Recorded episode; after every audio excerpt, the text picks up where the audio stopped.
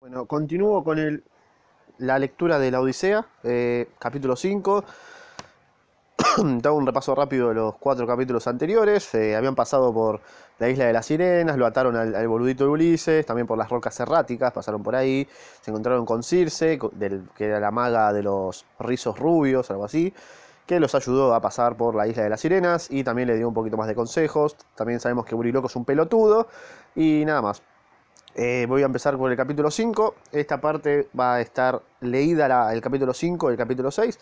Así que nada, eh, se doy la bienvenida a este ámbito podcastero. Así que nada, eh, capítulo 5, nuevos pe- peligros. Comienzo. Al hablar a sus hombres del peligro de las rocas erráticas, diciendo que no era en modo alguno superior al que en la cueva del cíclope los amenazara, cayó Ulises expresamente lo cayó ah, cayó de callar Ulises expresamente los nombres de Escila y Caribdis, que él conocía por Circe. El héroe prudente temía sin duda que los navegantes, aterrorizados por tantos peligros, se desanimaran, abandonaran los remos y se extraviaran y perdieran la nave como unos boludos. Si escuchan ruido de fondo está lloviendo, así que nada, me chupo un huevo, andate a la concha de la lora. Eh, porque más allá de las rocas erráticas había un lugar no muy ancho por el que debía pasar el barco y- en el que frente a frente se elevaban dos inmensas rocas. Una de ellas muy negra y tan alta que parecía amenazar el cielo, estaba aún en los más hermosos días de verano, coronada por una nube negrísima. Esta roca era tan resbaladiza como el cristal y el culito de tu vieja, y por ello ningún mortal, aunque hubiera tenido 20 pies y 20 manos, habría podido trepar por ella. En aquella roca, dentro de una oscura cueva, vivía un monstruo horrible llamado Escila, que, día y, que de día y de noche ladraba como un perro salvaje. Toda la parte inferior de su cuerpo permanecía oculta dentro de la cueva que le servía de albergue, de, de la que salía únicamente la parte superior, doce patas y seis cabezas. La boca de cada cabeza tenía tres hileras de agudísimos dientes. Cuantos, animales pasaban por aquellos lugares, fueran gaviotas, delfines o aves de rapiña, eran engullidos por el fiero monstruo. No hay, no hay que decir que cuando pasaba algún navío, el festín era completo, pues cada una de las seis cabezas del monstruo arrebataba y devoraba a un marinero. En la roca que estaba enfrente de esta crecía un árbol cubierto de frondosas hojas. Debajo habitaba Caribdis, otro monstruo terrible que tres veces al día absorbía como una tromba el agua del mar y la hacía ingresar en su cueva. Luego la devolvía afuera, como una ballena, así. Todo cuanto por el mar pasaba, en el momento en que el monstruo chupaba las aguas, entraba también en su caverna y salía convertido en restos informes. Eh, de todo esto, que el prudente Ulises no había informado a sus hombres, lo había advertido la previsora Circe, la de las trenzas de oro, añadiendo lo siguiente. Como Escila no es mortal, es inútil luchar contra él. Ningún hombre tiene defensa contra sus ataques. Será pues en vano que, confiado en tus armas y en tu gran valor, intentes combatir contra él. Lo único que puedes hacer es huir a todo remo lo más deprisa que te sea posible. Ya, vos correr, o sea, un cagón tenés que ser. Si hay un momento para ser cagón, es este, Ulises. Bien. Pero Ulises, cuyo valor era indomable y tenía, obviamente, un terco del ojete, porque mira, te está diciendo una maga, eh, tenés que huir, la puta que te parió. No, el chabón seguramente va a querer pelear y todo, es un tarado. Pero Ulises, cuyo valor era indomable, al oír el furioso ladrido de Sila, olvidó las recomendaciones de Circe e hizo lo que se le cantó el orto, revistiéndose de su rica armadura, se dispuso a luchar con el monstruo, ¿viste? ¿Qué te dije? Tomó dos largas lanzas, se colocó en la proa de la nave y fijó los ojos en la boca de la cueva por donde debían aparecer las seis horribles cabezas. Pero Escila no apareció y entonces Ulises volvió sus ojos hacia el remolino de Caribdis. El monstruo formaba una espantosa tromba engullendo el agua del mar hacia el interior de su caverna.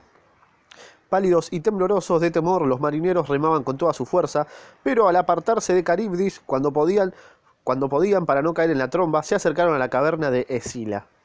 Salieron entonces de sus profundidades las seis espantosas ca- cabezas del monstruo que arrebataron a otros tantos marineros de la nave. Pues, se mueren todos. Las infelices víctimas de Escila tendieron los brazos al héroe, implorando al mismo tiempo con la mirada su vano auxilio, y fue aquella la escena más triste que los ojos de Ulises presenciaron en tantos años de penalidades y fatigas. F por los marineros de Ulises. Por fin la nave se alejó de aquellos espantosos lugares. Los hombres de Ulises apenas si podían moverse, tan rendidos estaban de la lucha con los monstruos y con los elementos. Y he aquí que, dejando ya muy atrás los horribles peligros, vieron una isla hermosísima, cubierta de la hierba, más verde y lozana que pueda soñarse. En aquellos prados pasían excelentes vacas de frente ancha y ovejas magníficas. La pampa. Contemplándolas desde el puente de su barco, Ulises comprendió que aquella era la isla en que se aguardaban los ganados del sol, de la cual Circe también le había hablado.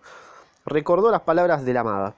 Si tú o tus hombres matan alguna de las vacas del sol, la más completa ruina caerá sobre la nave y los que la tripulan, y aun cuando tú puedas salvar la vida, perderás a todos tus compañeros y regresarás a tu patria en el estado más miserable. Seguramente le chupó un huevo también a Ulises. Ulises, arrepentido de haber olvidado aún por un momento los consejos de Circe, ordenó a sus hombres que pasaran de largo ante la isla prometedora. Pero los navegantes murmuraron un momento entre sí hasta que, destacándose, Euriloco habló de este modo. Qué raro, Euriloco, ¿eh? es el más pelotudo del barco.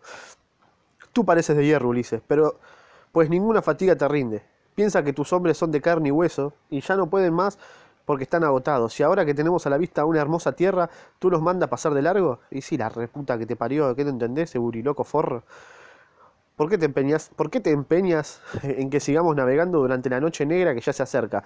Y cuando es la hora en que se desatan los más contrarios vientos, si sobreviene una tormenta, ¿cómo podrán nuestros hombres defender el navío contra ella, estando como están agotados?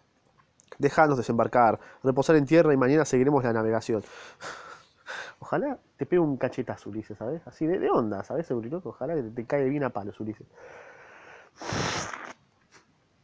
O nada, que te agarre coronavirus también, me encantaría, ya que están por ahí, en la parte europea de Grecia.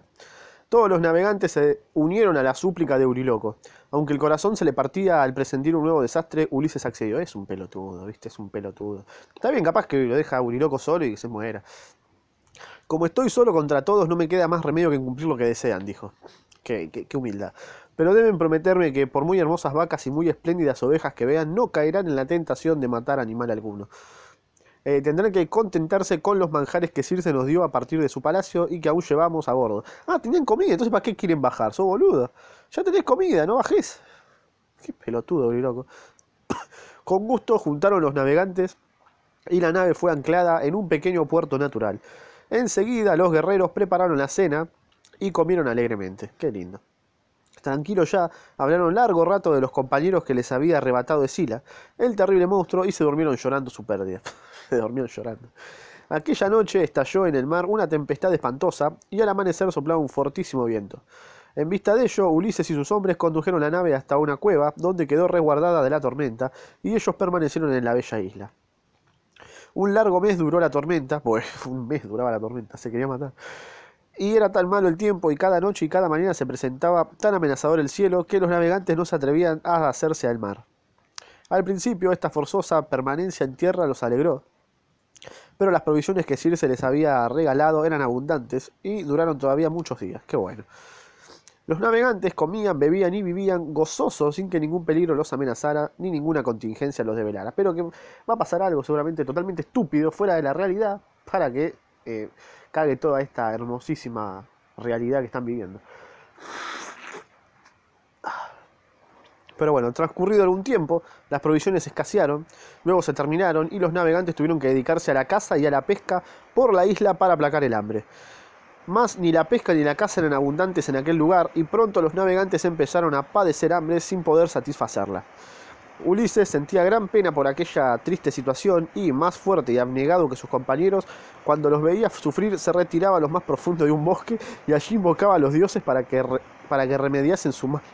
Se iba a llorar al bosque. No podían hacerse a la mar, pues el viento soplaba más furioso cada vez. Un día en que Ulises se hallaba solo en el interior del bosque, Euriloco convocó a todos los navegantes y empezó a darles malos consejos. ¿Ves? ¿Ves que se merece un fierro en el orto, Euriloco? Es así, boludo. Es verdad, les dijo, que hemos sufrido males sin cuento y que ya deberíamos estar acostumbrados. Pero debo decirles que ninguno de los que hemos sufrido, ni de los que puedan quedarnos por sufrir, será tan horrible como este de irnos muriendo lentamente de hambre. Ello es, además, una tontería teniendo, como tenemos, el alcance de la mano, vacas hermosísimas. Sacrifiquemos, si les parece, las terneras más jóvenes, que cuando estemos en Ítaca nos quedará tiempo de elevar el sol magnífico templo y ofrecerle en él nuestro sacrificio. Es un pelotudo, es un pelotudo. Los demás navegantes escucharon atentamente la proposición de Euriloco y lo aclamaron entusiasmados. Sin perder tiempo, antes de que Ulises volviera y lo sorprendiera, se apoderaron de algunas terneras, las más hermosas de cuantas por allí pasían, las mataron y, encendieron, y encendiendo una gran hoguera, asaron en ella a fuego vivo grandes tajadas de la carne de los animales. Como aún conservaban algún vino del que transportaban en el barco, se regalaron a su gusto comiendo y bebiendo hasta que no pudieron más. Qué lindo. Qué pelotudo. A todo esto Ulises, igual se van a morir ellos, ¿no? A todo esto Ulises en el bosque se había dejado rendir por el sueño, se quedaba dormido en el bosque. Sus hombres quedaron pues en libertad durante un buen rato para cometer la gran fechoría. Cuando Ulises al despertarse salió del bosque, un fuerte olor a carne asada llegó hasta él, haciéndole prorrumpir en una exclamación de horror. Corrió hacia el lugar donde sus hombres estaban y aún pudo ver los restos del festín en el suelo y sobre la hoguera. El espanto lo paralizaba, permitiéndole apenas amonestar a los culpables. Además, el mal ya estaba hecho y era irreparable. Y sí, les recabió, boludo. Qué pelotudo. Qué pelotudo. Y bueno, no tardaron los imprudentes navegantes en participar del terror de su jefe. Acontecieron las cosas más extrañas y espantosas. Las pieles de los animales muertos serpenteaban por el suelo y de los trozos cortados y ensartados en los asadores surgían mugidos de dolor, mientras escuchaban por todas partes lamentos de vacas. Los navegantes, sin embargo, continuaron alimentándose con la carne de las terneras muertas durante otros seis días que duró su permanencia en la isla. Transcurrido estos, al llegar el séptimo, el tiempo mejoró y a Ulises y a sus hombres les fue posible poner a flote la nave y abandonar la isla. Me imagino que se mueren, ¿no? Espero que se mueran. Se alejaron de ella lo más, rápido, lo más rápidamente que pudieron. Igual Ulises, o sea, como que le podrías haber dicho, no, che, no, se, no lo coman porque se van a morir, no sé, por eso no lo estamos comiendo, o sea, se podía. La comunicación, viste, como que falló un poquito ahí. Ulises también un cache había que darle. Eh, pero apenas la perdieron de vista, una nube negra, como la noche, se cernió sobre la nave, mientras en torno las aguas también se volvieron oscuras, y sin dar a los navegantes tiempo de prepararse, se desencadenó la más horrible de las tempestades, un verdadero cataclismo que zarandeaba la nave como si fuera una débil caña. El mástil se doblaba por el empuje del viento y al fin cayó sobre el piloto, destrozándole la cabeza y arrojándolo al mar, al mismo tiempo que un rayo incendiaba la nave. Se tumbó esta sobre un costado y todos los hombres que la tripulaban, a excepción de Ulises, cayeron al agua. Qué raro, ¿viste? El héroe esforzado, agarrándose a la borda y hundiendo sus ojos en la profundidad de las aguas, vio como sus compañeros, hasta el último, desaparecían para siempre en el líquido abismo. Ulises quedó solo en la nave, que las olas y los vientos seguían combatiendo furiosamente. Pronto quedó el barco enteramente destrozado por la tempestad. Bueno, quedó Ulises solo. Sí, estoy resfriado, la reputa que te parió. Si no te gusta, tómatela. Así que bueno, quedó Ulises solito. Qué raro, che. El prudente y hábil Ulises sujetó el mástil a la quilla y se dejó empujar por el huracán. Toda la noche lo impulsó el viento a su loco capricho, hasta que por la mañana el héroe advirtió que en vez de avanzar había retrocedido y que de nuevo se hallaba entre Sila y Caribdis. Parecía imposible que el gran remolino de este último no lo tragara, más cuando las míseras maderas a que Ulises se agarraba llegaron al vórtice funesto. El héroe dio un salto formidable y quedó colgado del cabrahigo que crecía en la roca. Cuando Caribdis arrojó de nuevo al mar el trozo de mástil, Ulises se lanzó con presteza y se abrazó a él, alejándose rápidamente de allí. El Sila permanecía dentro de su cueva y el héroe impulsado la, y el héroe, impulsando la marcha del mástil con ayuda de los pies y de la mano que tenía libre, pudo librarse de ambos peligros. Nueve días con sus nueve noches fue, Ulises de una parte a otra, a merced de las olas. La fiera lucha contra los elementos amenazaba con agotar sus fuerzas. El mástil estaba destrozado y de él quedaba tan solo un trozo roto y carcomido. Cuando ya Ulises no podía más, cuando ya se abandonaba a la voluntad de los dioses, el trozo de mástil chocó contra la orilla de una isla. Qué raro, hay un millón de islas, boludo. Y aquí que aquella isla pertenecía a la hermosa diosa Calipso, la de las lindas y doradas trenzas a quien temían todos los hombres. Bien. Entonces, por suerte ya murieron todos los tripulantes de Ulises, que eran unos mogólicos, eran unos pelotudos. Y ya está solito con Ulises, por suerte. Capítulo 6. Eh, Ulises y Calipso. Así que prepárate los mates para escuchar el capítulo 6. Pedazo de Euriloco. La noche era oscura como boca de lobo, y Ulises, rendido por la fatiga, durmió a la orilla misma del mar durante largo tiempo. Al romper el alba vio que el paraje en que se hallaba era muy bello y frondoso, que, sereno ya el mar, reflejaba un hermoso tono violeta y que este mismo color tenían los bosquecillos que cubrían la isla. Ulises se adentró en ella y andando y andando llegó hasta una enorme gruta donde el amor de la llama de una gran hoguera en la que ardían troncos de cedro y de sándalo que perfumaban con su aroma el ambiente, se hallaba la diosa Calipso, la de las preciosas trenzas. Su vestido brillaba como el sol y la luna juntos. Llevaba un cinturón de oro y, con una lanzadera también de oro, tejía riquísimas telas. Eh, por acá o poné en los comentarios si sos de la Circe Army o sos de la Calypso Army. Eh, alrededor de la cueva crecían altos y copudos árboles en los que tenían sus nidos de búhos, las cornejas y las aves marinas. Cuatro fuentes de agua cristalina murmuraban su canción cerca de la gruta, y a su entrada hermosas parras ostentaban racimos negros y dorados. Grandes adjetivos que a nadie le importan, ¿no?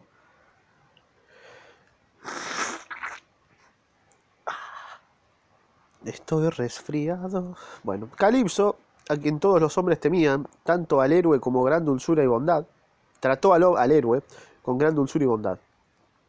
Lo cuidó con el mayor cariño y logró que volviera a recobrar sus fuerzas ya exhaustas.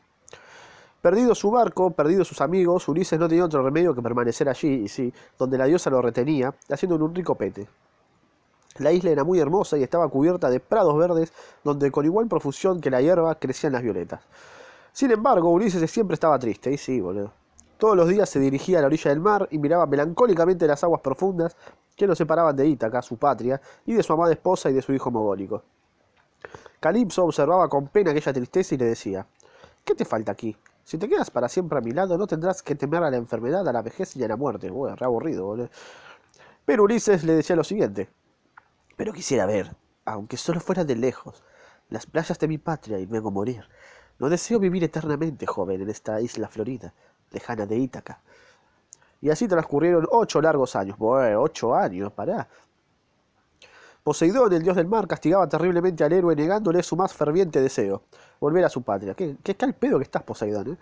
Lo castigaba por el delito de haber dejado ciego al cíclope Polifemo, hijo predilecto del dios del mar. Pero chupaba un huevo, pelotudo. Chupaba un huevo. Poseidón, chupamos un huevo, vos Polifemo también, boludos. Pero Atenea, diosa de la sabiduría, se sintió tan conmovida al ver a Ulises día tras día sentado a la orilla del mar mirando a las olas, bañado en lágrimas y lanzando tristes lamentos, que decidió socorrerlo. La diosa Atenea, que conocía las muchas penas que Ítaca afligían a Penélope y a Telémaco, la mujer y el hijo de Ulises, quiso ayudarlos también, haciendo lo siguiente. Aprovechando la circunstancia de que Poseidón se hallaba en una isla distante de la de, de, la de Calipso, Atenea acudió a los dioses. Unas palabras claras le relató las tristes aventuras de Ulises, así como su ferviente deseo de volver a ver las playas de su amada patria, y les rogó que se, que se apiadaran de él, ¿viste? Los dioses, oyendo la palabra convincente de la diosa Atenea, se apiadaron del héroe y llamaron a Hermes, el dios de los pies ligeros, su ágil mensajero.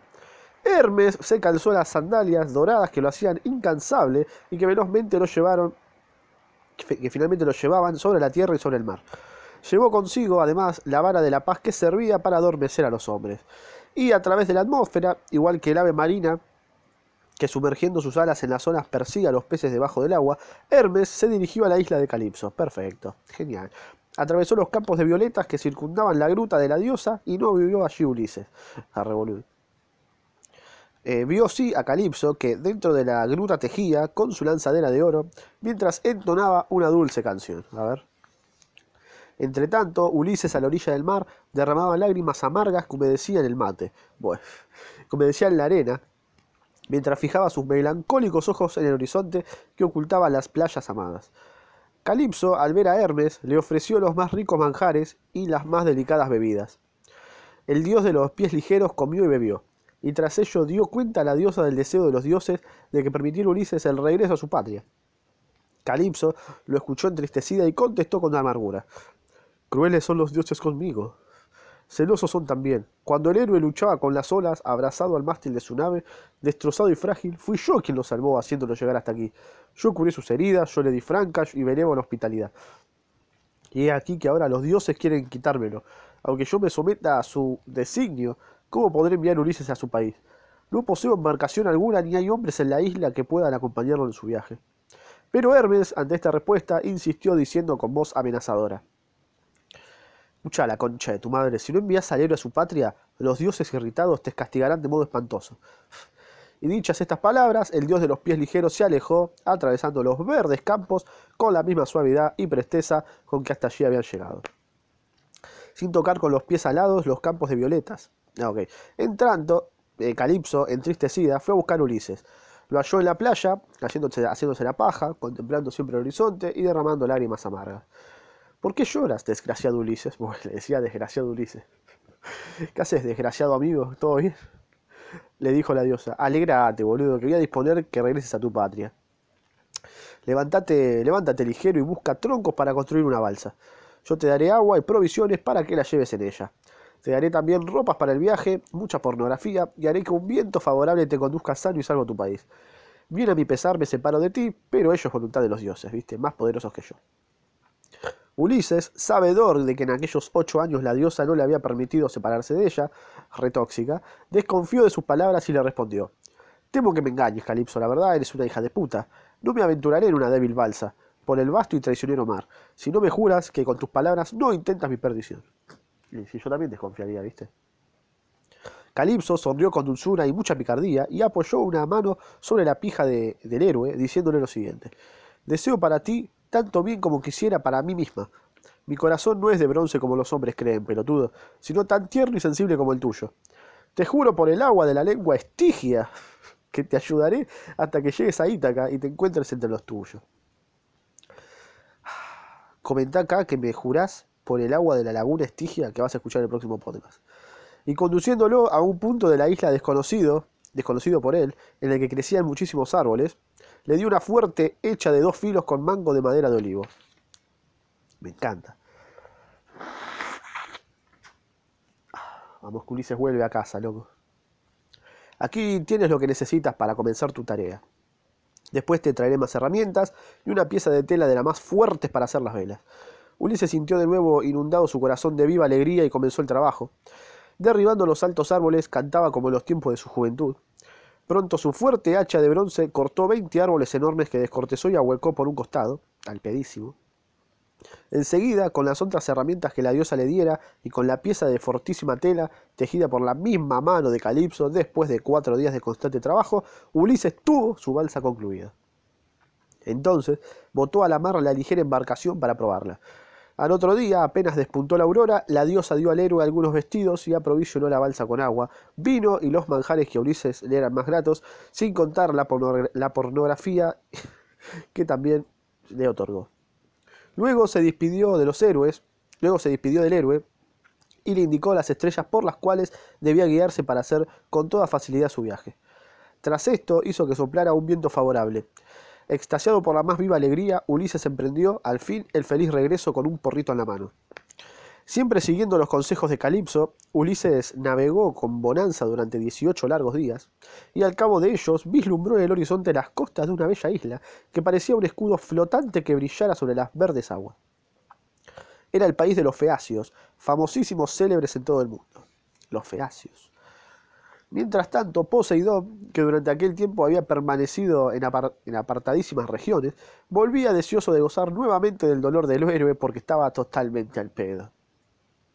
Al llegar a la isla de Calipso y ver que Ulises ya no estaba allí, y al saber que navegaba con un buen rumbo en dirección a la hospitalaria tierra de los feacios, el dios del mar, al pedísimo, comprendiendo que los otros dioses habían apiadado de su enemigo, tembló de violenta cólera.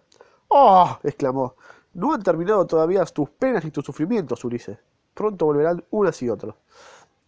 Inmediatamente reunió numerosas nubes negras, las juntó formando con ellas una tempestad violenta, se preparó, se preparó unos matecitos, levantó una espesísima niebla que ocultaba el mar, la tierra y el cielo, e hizo que se desencadenara un huracán furioso. Las olas se alzaron en tremendas cataratas. La noche cubrió tierra y mar con su negro manto. Los vientos empezaron a luchar entre sí, haciendo que la frágil y primitiva embarcación en que Ulises navegaba el mejor de los juguetes. Nuevamente Ulises, tras mucho pelear contra la borrasca, contra la borrasca, ¿qué es palabra? Sintió que su valor desfallecía. Mejor me, hubiera, mejor me hubiera sido morir gloriosamente ante los muros de la ciudad de Troya, exclamó, antes que sufrir tantos años sin arribar nunca a la playa deseada. Allí al menos me hubiera enterrado como a un valeroso guerrero, mientras que aquí he de morir oscuramente, devorado por las negras aguas. Ah, apenas dijo estas palabras, una ola formidable envolvió la balsa, destrozó el mástil, arrancó el timón de las manos de Ulises y lo arrojó al mar. Y así termina este séptimo capítulo, y si querés saber qué pasa con Ulises, si querés saber si murió o no, tenés que ir a escuchar el próximo, porque si no sos un boludo. Así que bueno, acá terminó. Eh, nada, en, este, en esta parte, resumen rápido, murieron todos los navegantes de Ulises, sobre todo el Buriloco, que por suerte se murió, ese forro de mierda. Eh, y nada, después fue a la, a la isla de Calipso, tuvo choritos ahí al pedo, garchándosela. Eh, y nada, parece que Atenea llegó a un acuerdo como para que vuelva a la, a la casita, pero Poseidón, chupala, le dijo. Así que Vamos a ver si, se murió o no, seguro que no, porque si sigue el cuento. Y ya te spoileo que no muere, o sea, obviamente, si no, no tendría sentido nada. Eh, y nada más, bueno, esta fue la tercera parte. Eh, momentos spam, está el Instagram, acá abajo, eh, Spotify si lo querés ir a escuchar por ahí, es más cómodo. y nada más, este fue el, Ah, poner like, dislike, toda esa mierda. O sea, si le pones un dislike también me sirve. Es una reacción. Comentá, compartí, toda esa wea de la puta madre. Y si no le das un like, seguramente te mande Uriloco para que te caiga la vida. Eh, así que nada más. La concha de la lora.